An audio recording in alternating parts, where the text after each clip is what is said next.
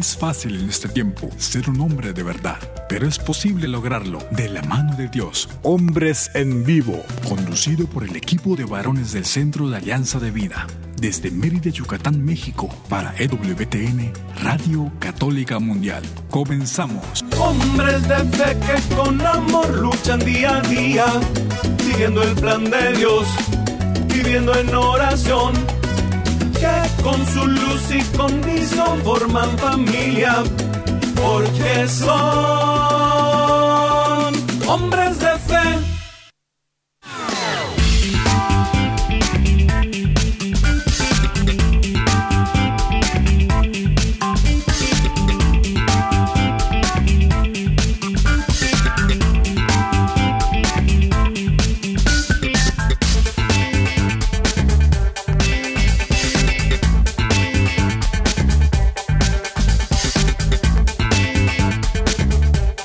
tal amigos? Muy, muy buenas tardes. Bienvenidos a una emisión más de este su programa Hombres en Vivo. Les saluda con mucho gusto su amigo y servidor Juan Carlos Valderas, que a nombre del equipo de varones de Alianza de Vida tenemos el enorme privilegio de llevar hasta ustedes este programa.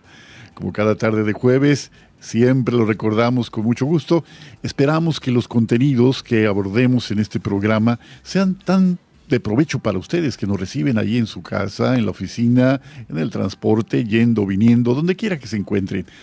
Como para nosotros que estamos de este lado de los micrófonos y lo compartimos con mucho cariño también para ustedes. Como cada jueves decimos y deseamos que lo que hagamos, pensemos y digamos sea para mayor gloria de Dios. Y con esta intención ponemos ante Él todo lo que vaya a ocurrir en estos minutos, en esta hora de compartir la vida y de verdad en un momento más que les presente a nuestro invitado de esta tarde, verán que será un motivo de mucha bendición para todos nosotros. Queridos amigos, pues como cada semana agradezco mucho el apoyo técnico que nos brindas allá en Alabama de una manera siempre efectiva. Daniel Godínez, muchísimas gracias por producirnos el programa allá en ese lado de la, eh, del otro lado de la frontera. Muchísimas gracias por tu apoyo y gracias a Douglas Archer que juntos hacen posible esta emisión, enlazando esta señal a las plataformas digitales de Internet para todo el mundo y las emisoras afiliadas en los Estados Unidos. Muchas gracias otra vez, Daniel. Y aquí en Mérida, Yucatán, la Ciudad Blanca, muchas gracias a César Carreño, que haces posible nuevamente, como cada semana, este enlace con la señal de Radio Católica Mundial allá en sus cuarteles generales en Alabama. Gracias entonces y como cada semana queremos poner a su disposición los siguientes números telefónicos. Por favor, si nos llama desde los Estados Unidos, marcando el 1-866-398-6377. 1-866-398-6377 y fuera de los Estados Unidos marcando el 1-205-271-2976. 1-205-271-2976. Estos son los teléfonos para poder estar en contacto si ustedes tienen un comentario, alguna observación, una sugerencia, algún apunte a lo que estamos compartiendo, más que bienvenida es su participación. Les invitamos también a visitar nuestra página www.alianzadevida.com y a su disposición está el correo alianzadevidamx.gmail.com. Si quiere seguirnos en Facebook, está la página siguiente, AV Hombres Católicos en Vivo. Y si se perdió el programa, si no pudo ya sintonizarnos a tiempo, si tuvo alguna contingencia y no pudo acompañarnos en el tiempo efectivo del programa, no pasa nada. Puede sintonizarnos más tarde en el tiempo que le sea posible a través del podcast que semana a semana nuestros colaboradores cuelgan en Spotify. Así que todo esto a su disposición. En Spotify encuéntrenos como Hombres en Vivo y, pues, repito, va a ser una gran bendición podernos encontrar a través del tiempo, a través del espacio, pero siempre con el ánimo unánime de poder seguir creciendo en la fe, la esperanza y el amor. Esta tarde, esta tarde muy lluviosa aquí en Mérida, Yucatán, eh, hemos tenido unas tardes muy lluviosas bendecidísima lluvia que aunque hay encharcamientos y hay eh, pues algunos otros tipos de problemas que se puedan derivar de estos aguaceros, pues no podemos dejar de reconocer que es una gran, gran bendición el regalo de la lluvia. En México, si ustedes nos escuchan en otra parte del mundo, tenemos una parte del país, una porción importante del territorio de la República Mexicana padeciendo una sequía muy severa. Alguien habla de, eh, hay expertos que hablan de la tercera parte del territorio nacional mexicano padeciendo esta sequía. Y pues si fuera así o si fuera un territorio más grande o menor, no importa, lo que sí importa es que contingencias de ese tipo nos permiten valorar la riqueza del vital líquido de el agua como fuente de vida, agua que tenemos que como recurso aquilatar y cuidar. Bueno, pues vamos entonces a lo que esta tarde tenemos para ustedes. Tengo el gusto y de verdad una gran alegría de presentar a ustedes a un querido amigo, un querido amigo de hace muchos años, que pues tiene siempre una palabra muy acertada, tiene siempre una opinión eh, muy bien ponderada sobre los temas en los que se le consulta. Temas justamente relacionados con la afectividad, con la psique humana.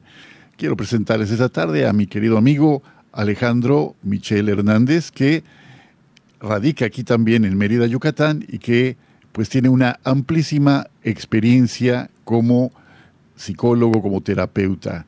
Muy bienvenido Alejandro, muy buenas tardes Qué gusto tenerte con nosotros. Gracias Juan Carlos por la presentación y gracias por la invitación. Un saludo a todos los audioescuchas que están presentes y ojalá esta charla que tengamos sea para bien. Yo espero que sí, con la bendición de Dios así será. Y pues confiados y abandonados a su providencia, eh, empecemos de una vez. Queridos amigos, el título del programa de esta tarde es aquí y ahora las coordenadas de la vida. Aquí y ahora las coordenadas de la vida.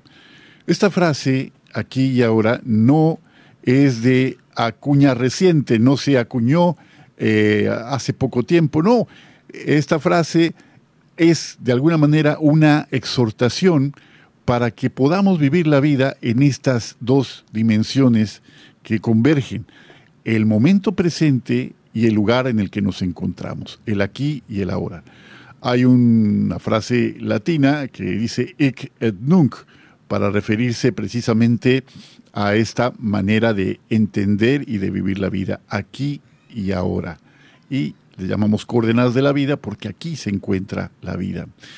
Alejandro, pues, primero que nada, eh, háblanos un poquito de tu trayectoria como terapeuta, platícanos un poquito de cómo logras combinar dos facetas que para muchos en la época actual serían muy complicadas de, combinar. Una que es tu desarrollo profesional, tu preparación como terapeuta y la otra, tu perfil, tu ser como creyente cristiano católico. Hay quien dice, dependiendo de la corriente eh, psicológica en la que se ha formado, que eh, difícilmente eh, pueden combinarse ambas. Hay otros que dicen que no, desde luego. ¿Cómo es tu experiencia en este punto, mi querido amigo? Bueno, con, con una experiencia de más de 30 años, te puedo decir que no están peleadas la, la fe, la creencia y lo que es el desarrollo humano. Únicamente el hecho de poder entender que en la vida abrirnos a la experiencia de la enseñanza, del aprendizaje, pues tiene muchas vertientes. Y para mí una de las vertientes de vida y también vertiente profesional es pues la luz del Evangelio. Eh, para mí Jesucristo es un modelo de terapeuta, era un individuo que invitaba a la sanidad, invitaba a la propia sanación. Y y no ha sido para mí un conflicto, es más, es un acompañante dentro de mis sesiones, dentro de mi proyecto de vida y también del acompañamiento de otras personas en su proyecto de vida. el poderles traer aún dentro de la terapia algún pasaje, algún evangelio, alguna situación que pueda ayudarles a iluminar no solamente a la luz de la creencia de Dios, sino a través de la luz del comportamiento humano, del sano juicio, de la moral, de la razón, del encauzarte a poder elegir entre el bien y el mal. Esta, eh, pues, feliz eh, síntesis de fe y carrera, fe y profesión, pues confirma una vez más que la fe y la razón no son antagonistas, sino que convergen en el punto en que la persona que profesa esta fe firme y además realiza de una manera correcta, de una manera profesional, aquello a lo que ha dedicado su vida, pues desde luego que puede descubrir amplias satisfacciones.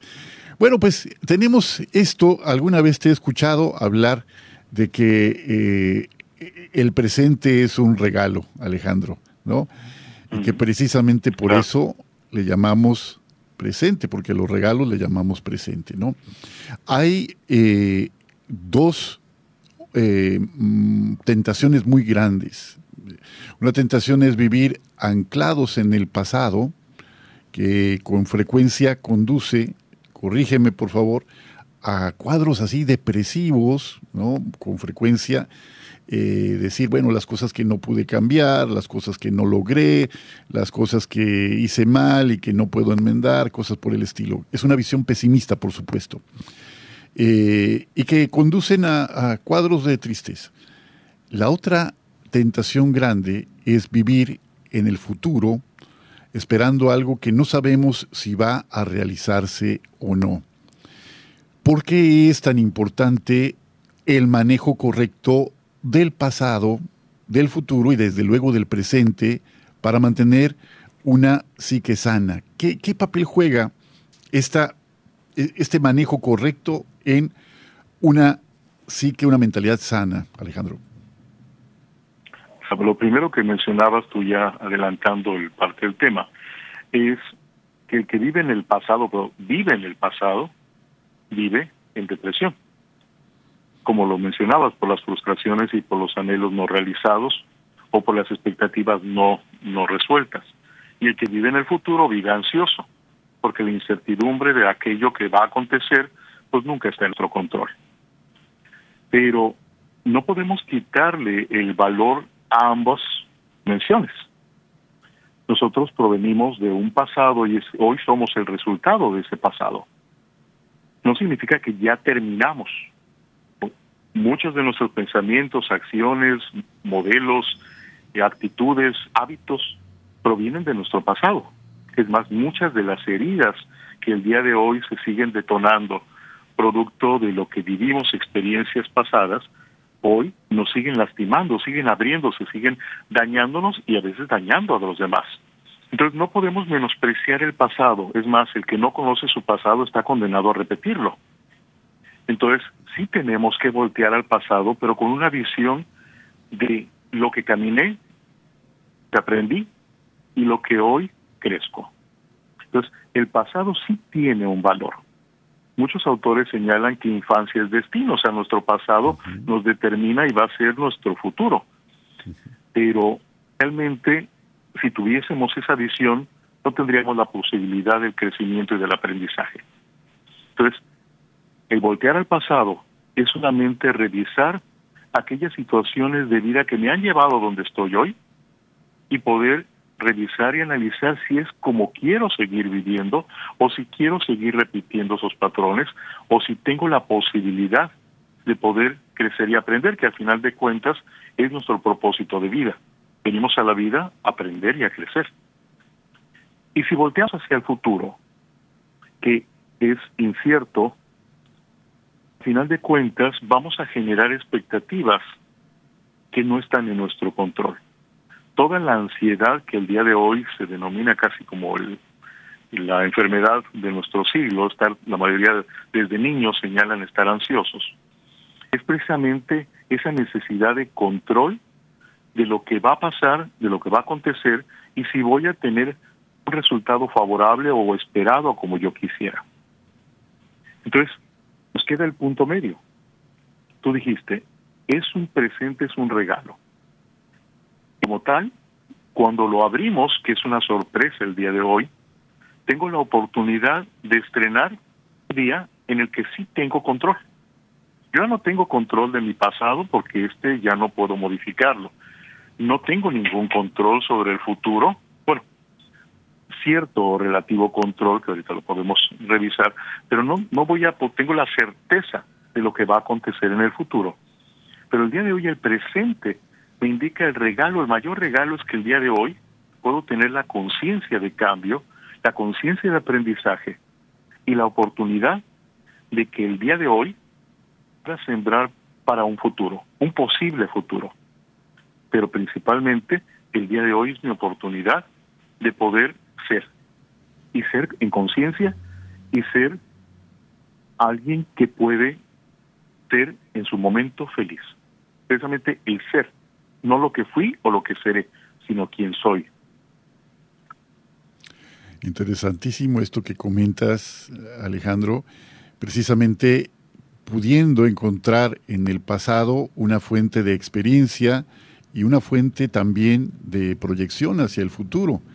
Efectivamente, esta frase que dices a mí siempre me ha llamado la atención, me ha llamado la atención como revisando mi propia historia y revisando mi papel como papá de cuatro hijos, ver la manera en que mis propios actos eh, tocaron, impactaron la vida de mis hijos, ¿no? Por infancia es destino, decías hace un momento. La parte que eh, yo creo que nos, nos impulsa y nos lanza hacia una vida equilibrada es esa valoración correcta de, de, lo que fuimos, de lo que ya pasó, de lo que constituye nuestra historia, pero sin mirar permanentemente hacia atrás, ¿no? Hasta nuestro automóvil tiene un espejo retrovisor para ver lo que hay detrás de nosotros, ¿no?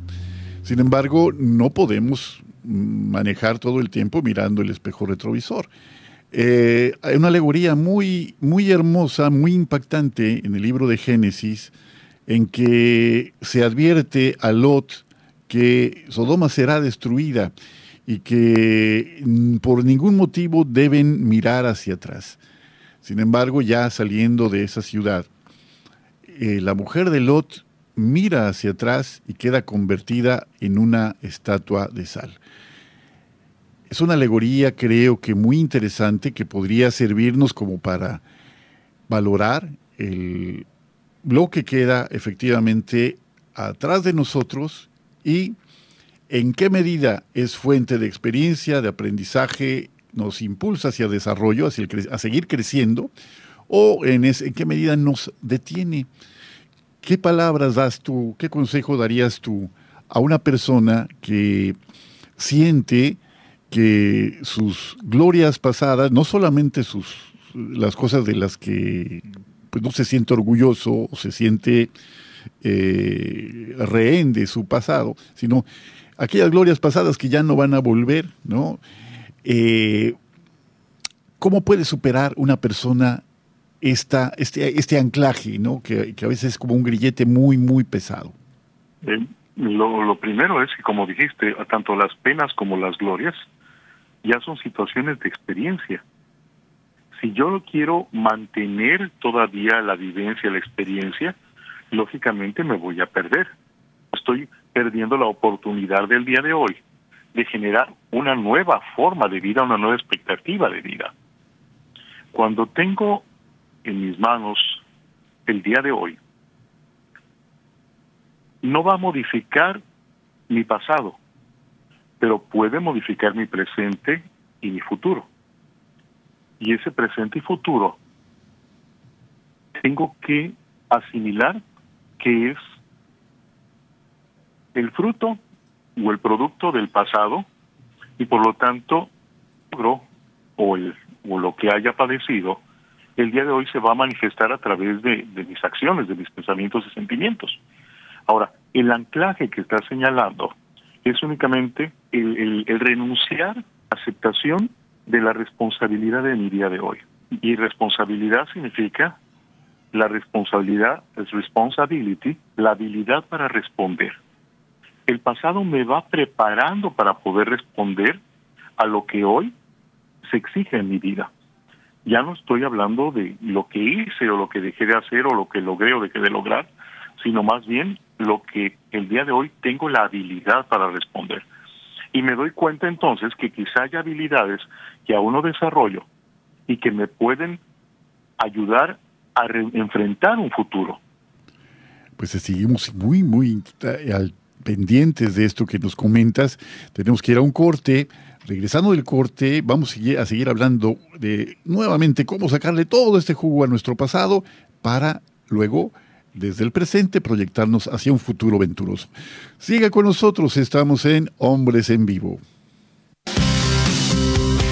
Sé fuerte y valiente, no te rindas. Regresamos en un momento.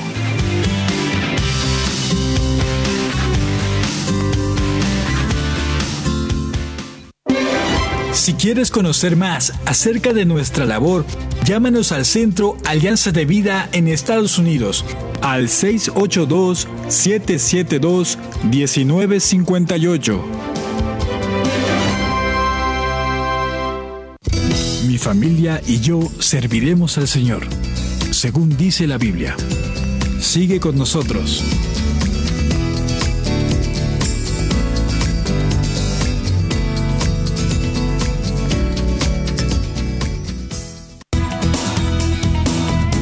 Gracias por seguir con nosotros en tu programa Hombres en Vivo.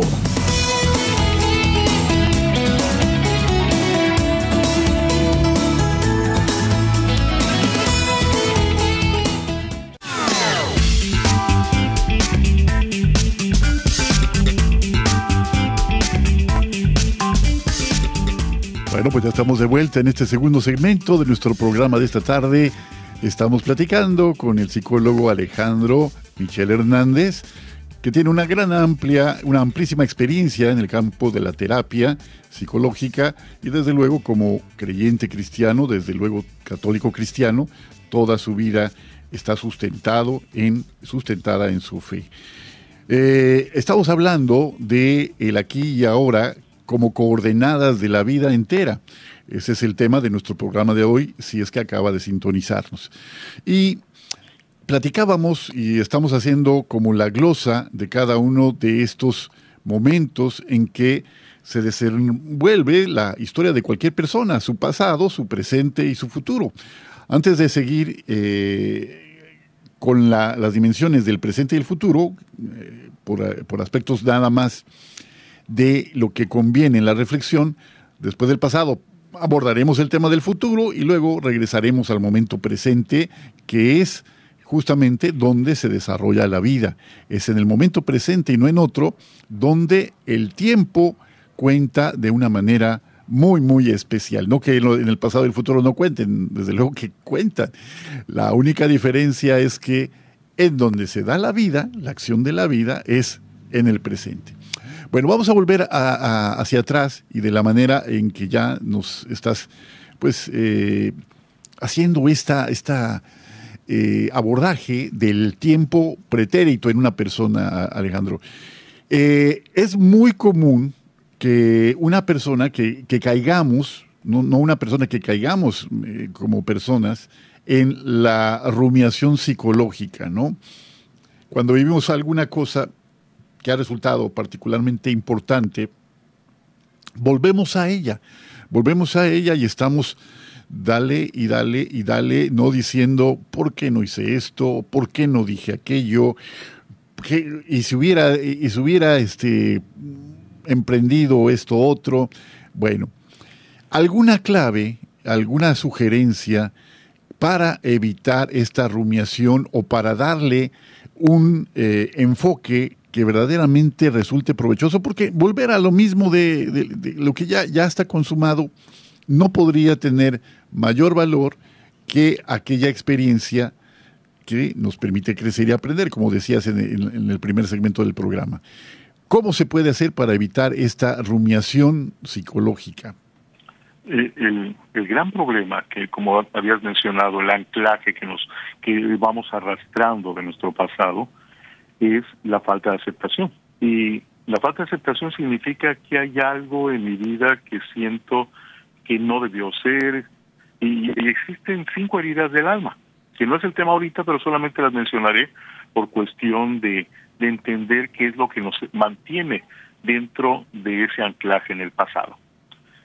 Podemos tener una herida de abandono, podemos tener una herida de rechazo, una herida de traición, una herida de injusticia, una herida de humillación.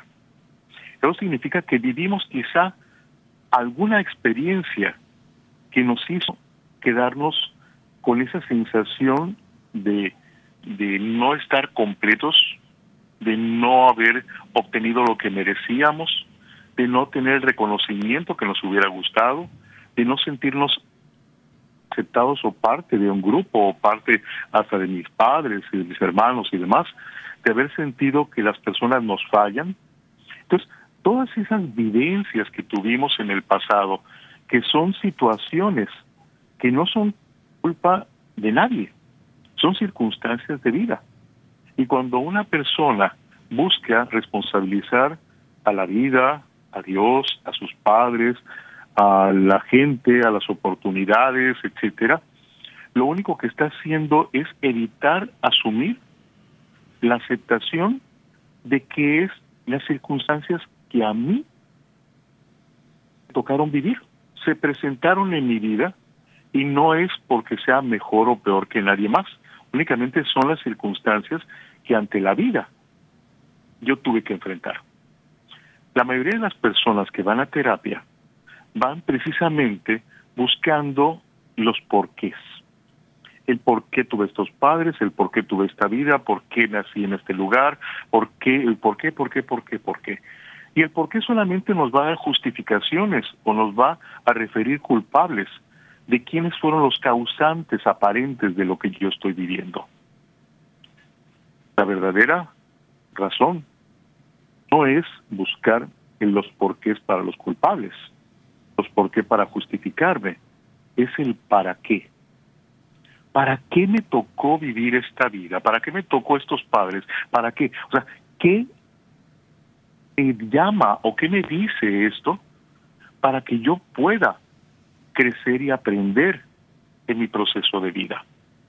Si yo no le encuentro un para qué, sino solamente busco los porqués, no voy a tener crecimientos, voy a tener resentimientos, es más, hasta el hecho de la persona que, que no puede perdonar. Realmente el perdón es divino, no es humano. Tenemos que pedir el perdón para poder liberarnos, pero no porque nosotros demos el perdón a la persona, sino que nosotros aceptamos. Y la, la, la palabra de decir debería ser acepto. Me diste papá, mamá, lo que podías darme. Acepto que este es el tipo de vida que a mí me tocó vivir. No significa me voy a conformar, sino voy a entender qué voy a hacer con esto que me tocó vivir. ¿Qué producto puedo sacar de eso? ¿Qué mejoría puedo dar a mi vida, a mi persona, a mi familia, a los que me rodean a través de este aprendizaje de vida que tuve? Yo sigo buscando por qué. Nunca voy a encontrar el aprendizaje de vida.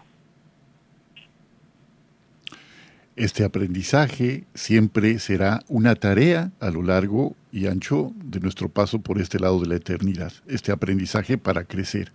Porque el momento en que dejamos de crecer, el momento en que dejamos de movernos, empezamos a, morir, efectivamente.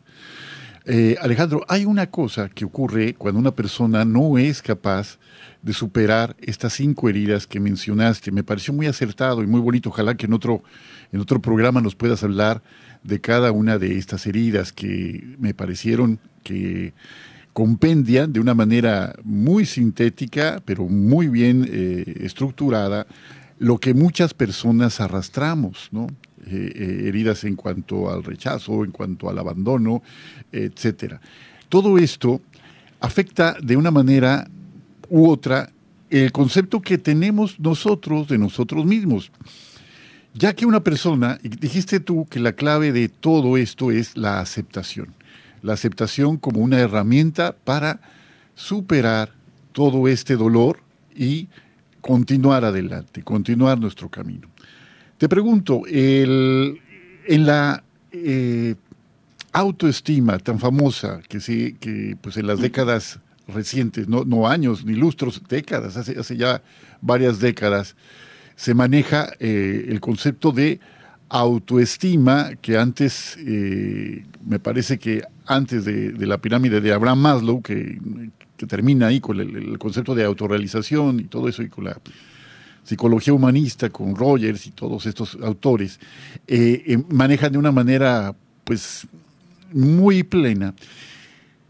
¿Qué puede hacer una persona que ha tenido una vida muy difícil, muy, muy difícil, y que ya ha, logrado aceptar que esas condiciones fueron las que había, esas situaciones no fueron eh, necesariamente eh, responsabilidad suya, pero sigue sintiendo como una carencia de reconocerse como alguien valioso, alguien importante, alguien que por el simple hecho de ser persona es digno, es, eh, es valioso a los ojos de Dios. Esta aceptación da paso a esta sanación, me imagino, pero va aparejada la, la recuperación de la autoestima, del el autoconcepto. ¿Qué nos dices? Bueno, el, con la, la clave de no quedarnos estancados en el pasado es la aceptación. Eso no significa la sanación. O sea, solamente significa que puedo identificar cuáles son los aspectos que en mi vida quedaron inconclusos, incompletos o los que fueron, me dañaron. Este, lógicamente afecta la estima, eh, afecta el autoconcepto, afecta las, mis posibilidades de, de creer en un futuro.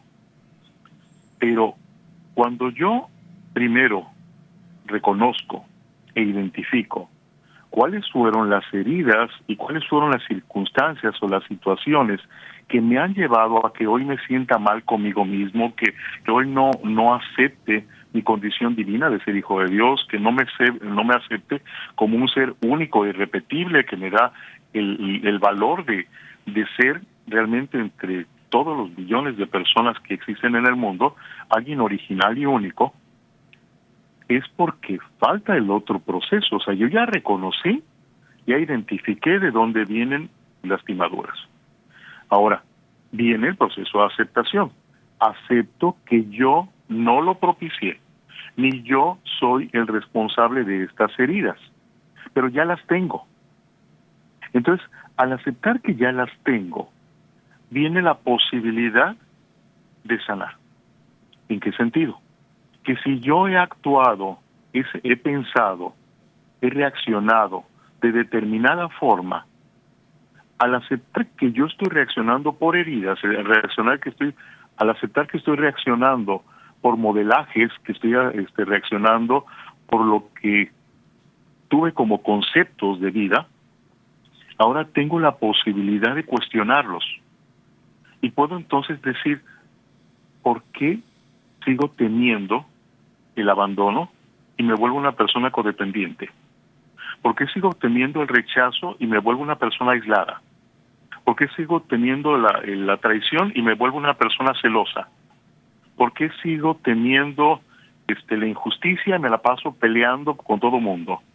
¿Por qué sigo arrastrando la humillación y sigo pensando o esperando que me van a dar reconocimiento, aceptación y que me van a dar la afirmación que yo requiero en la vida.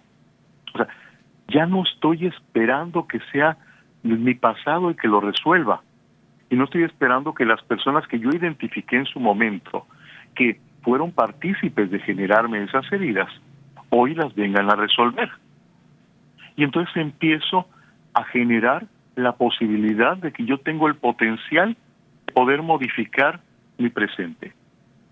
Y si antes tenía abandono y me volví una persona posesiva, tengo la posibilidad de liberar y tengo la posibilidad de amarme. Acuérdate que, que la autoestima va a medirse porque tú eres la medida del amor.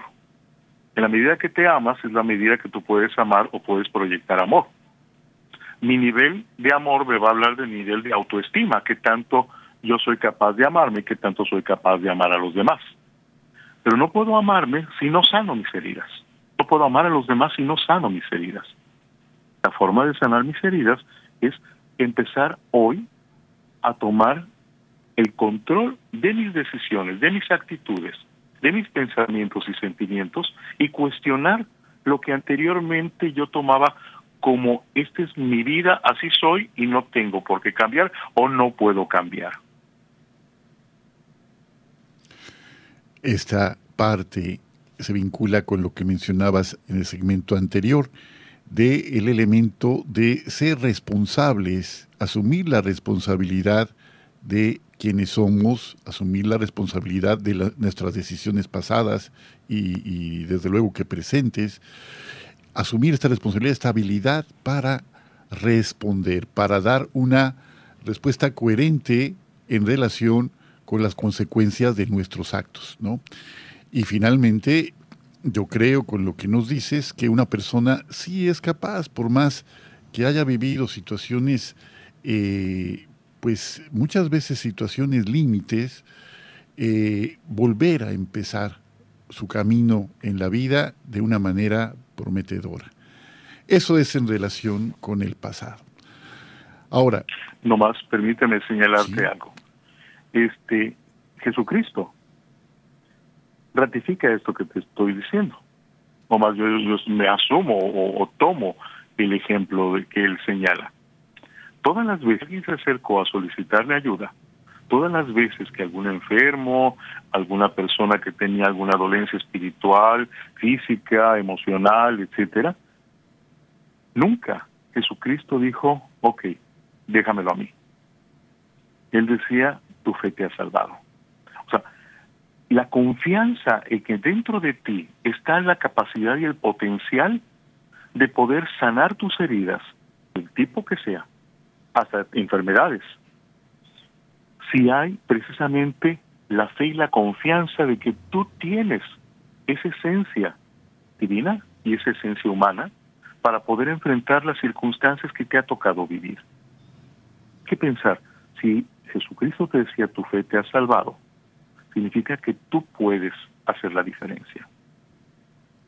Sí, parte justamente de una actitud, de una actitud de, entrega, también de abandono, que la fe también implica abandono y confianza, pues en aquel que todo puede y que supera con mucho lo que nosotros podemos pedir o imaginar, como dice San Pablo en la carta a los Efesios. Bueno, esa parte es una, es una de las tres vertientes del tiempo en que nuestra vida se desarrolla. La otra parte que hablábamos que puede ser fuente de ilusión o fuente también de ansiedad, fuente de preocupación o fuente de anhelos que nos catapultan hacia esfuerzos inimaginables a lo mejor, pero que luego se, se nutren de aquello que podemos visualizar y que podemos decir, puede convertirse en nuestra vida. Por ejemplo, el atleta que todos los días se esmera, se levanta muy temprano, se somete a entrenamientos rigurosos, asume una dieta muy equilibrada, muy balanceada, va a dormir temprano, es disciplinado, etc. Ese atleta eh, está haciéndose cargo de su vida y está pensando que en el futuro todo lo que hace en el presente definitivamente le va a redituar con mucho por todo lo que ha invertido. ¿no? Esa es además una, de, de los ejemplos. Pero un padre de familia, una madre de familia que sacrificando todo lo que tiene, es decir, haciéndolo sagrado, que es lo que significa la palabra sacrificar, sacrum facere, es hacer sagrado algo, al, a favor de sus hijos, eh, espera que todo esto redunde en el bien de los que ama. Bueno, es una forma de proyectar el futuro de una manera, creo yo, constructiva. Pero otra forma, la ansiedad, la preocupación, el temor al mañana, están también presentes en una gran parte de, de la población en una época tan compleja como la que vivimos, Alejandro cómo superar la ansiedad. Hay innumerables testimonios de o, este, casos, y tú como terapeuta lo confirmarás, de personas que a través del confinamiento, esta época de pandemia eh, de la que apenas estamos saliendo, han padecido crisis depresivas y ataques de ansiedad, ¿no? Cosas que tal vez no habían experimentado en otros momentos de su vida. Pero ante circunstancias nuevas, tal vez de una forma eh, como para eh, responder, intentando adaptarse a lo que se vive, pues la psique este, se va por esos caminos, ¿no? ¿Cómo transformar la preocupación en abandono, en abandono en las manos de Dios? ¿Qué dices tú como terapeuta y creyente a esta necesidad del mundo? Dicen que uno de cada cinco personas del planeta tendría para esta época una crisis, de, una crisis depresiva. Eh, incapacitante, ¿no? que, sea, que llegue hacia el grado que le impida eh, desempeñar sus labores de una manera apropiada.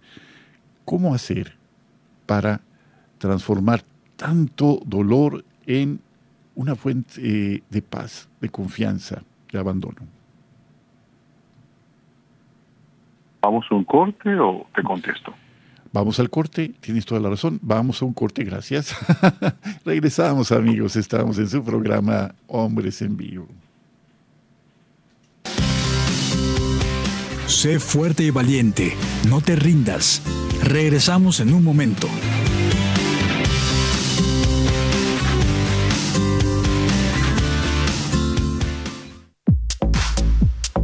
Llámanos desde Estados Unidos al 1-866-398-6377 y desde cualquier parte del mundo al 1-205-271-2976.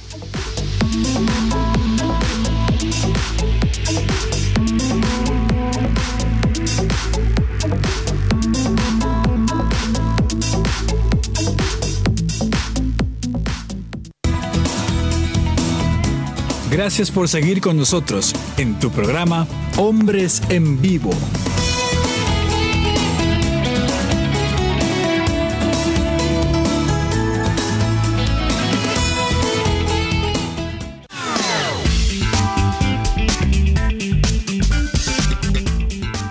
Bueno, estamos de vuelta. Muy acertadamente ya fue, fuiste tú, Alejandro, quien me mandó el corte. Se estaba yendo el tren.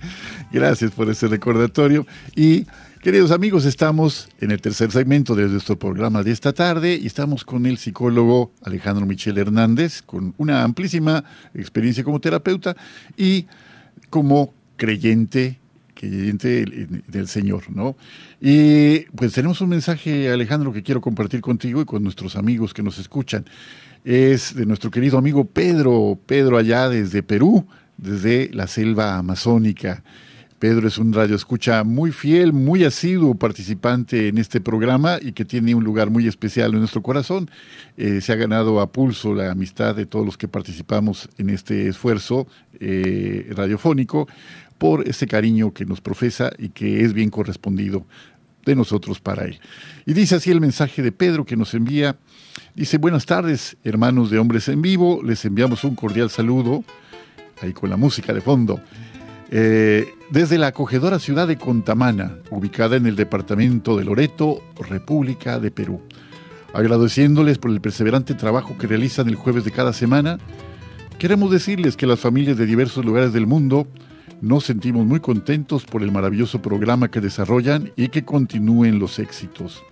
Paz y bien para ustedes, para vuestras familias y para todas las familias del mundo. Hasta la próxima. Y luego añade nuestro amigo Pedro, Toda actividad que realizamos cada día la debemos hacer con perseverancia y con el amor de Dios. Muchísimas gracias, Pedro.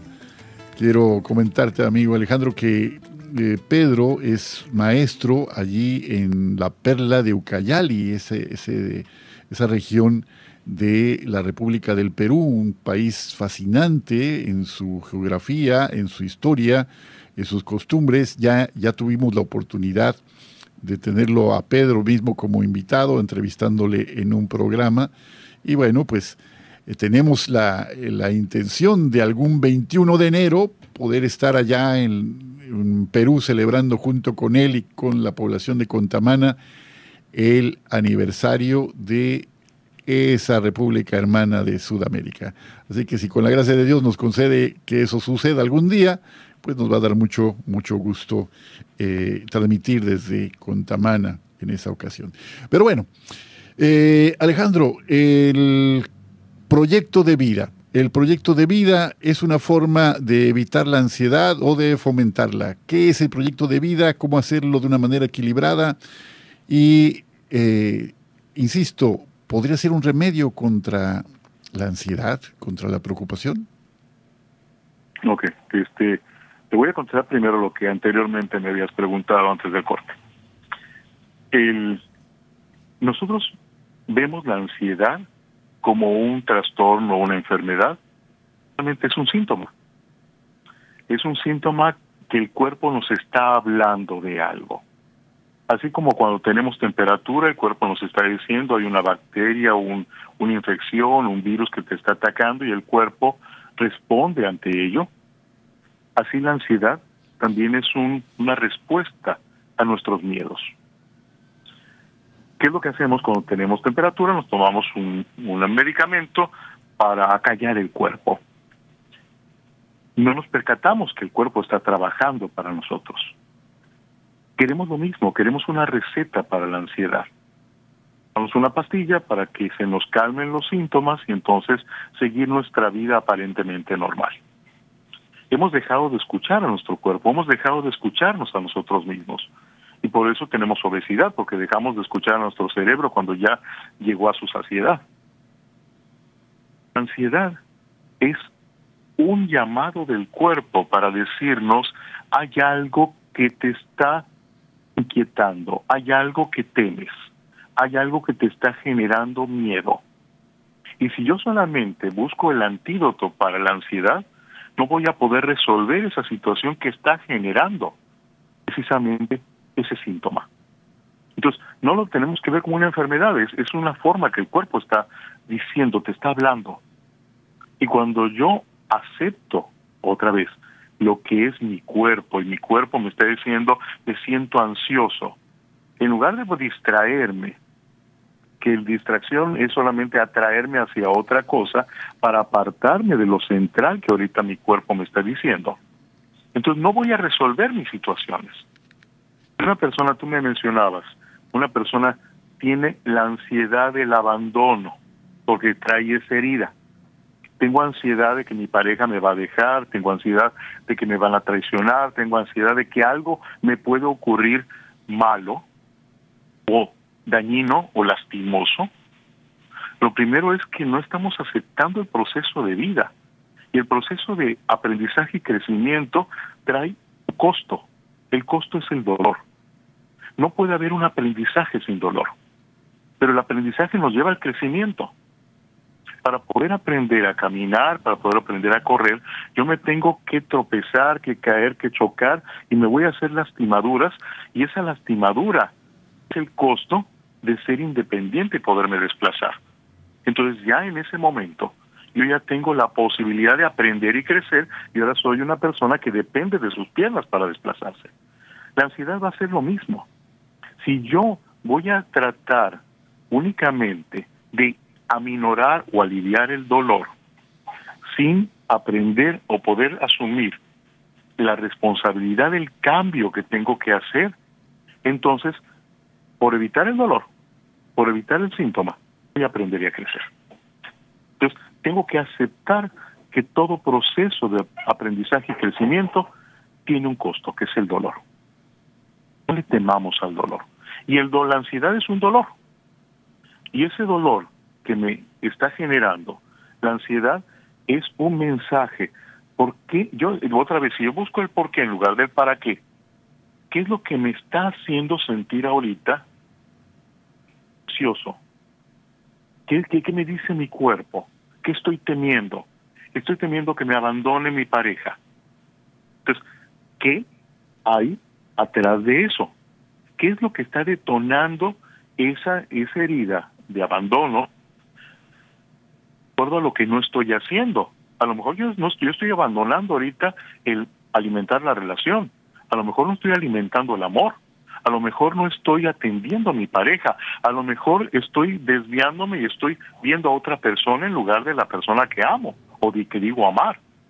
Entonces, esa ansiedad es solamente que me está diciendo algo estás dejando de hacer o algo hay pendiente que no quieres asumir la responsabilidad de enfrentarlo, porque te puede doler, que no quieres ser lastimado, porque no quieres ser dañado.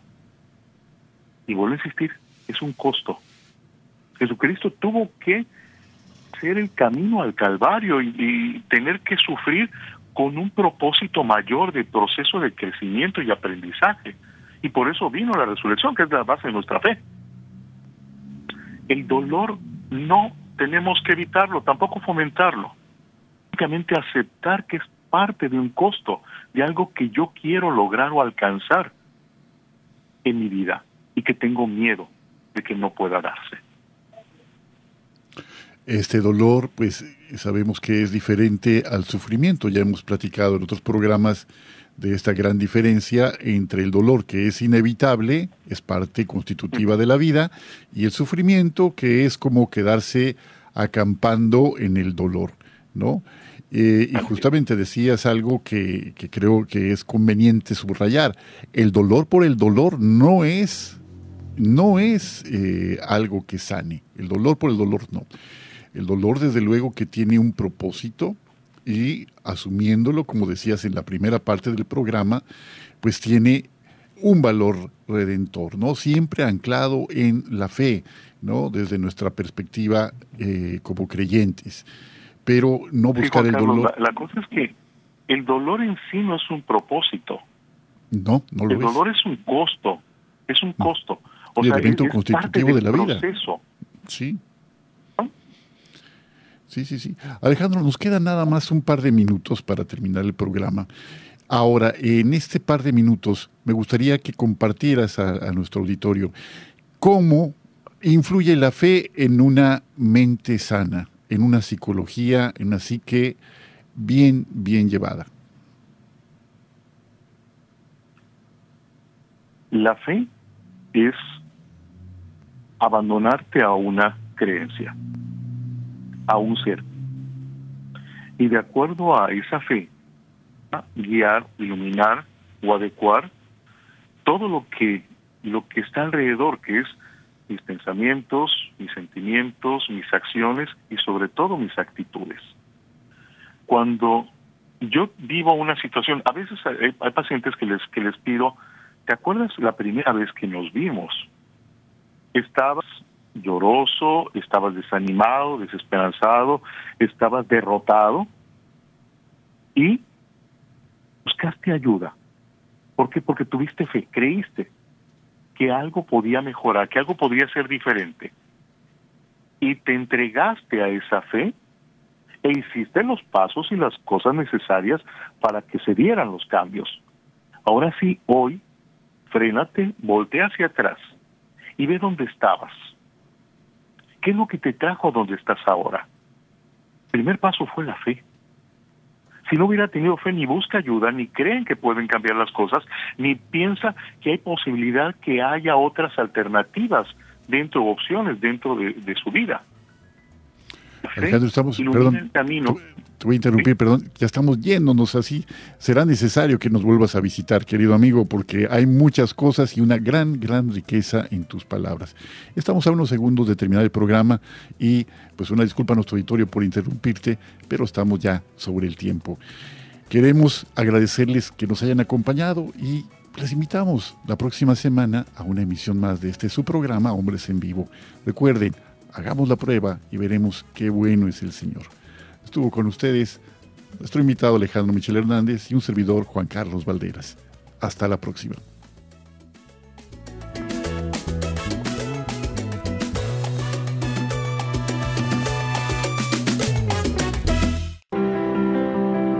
EWTN, Radio Católica Mundial, existe gracias a tu apoyo. Ayúdanos a continuar con la obra que el Espíritu Santo un día comenzó en el corazón de Madre Angélica en 1980. Entra a ewtn.com diagonal donaciones y ayúdanos a llevar el mensaje del Evangelio a todos los rincones de la tierra. ewtn.com, diagonal donaciones.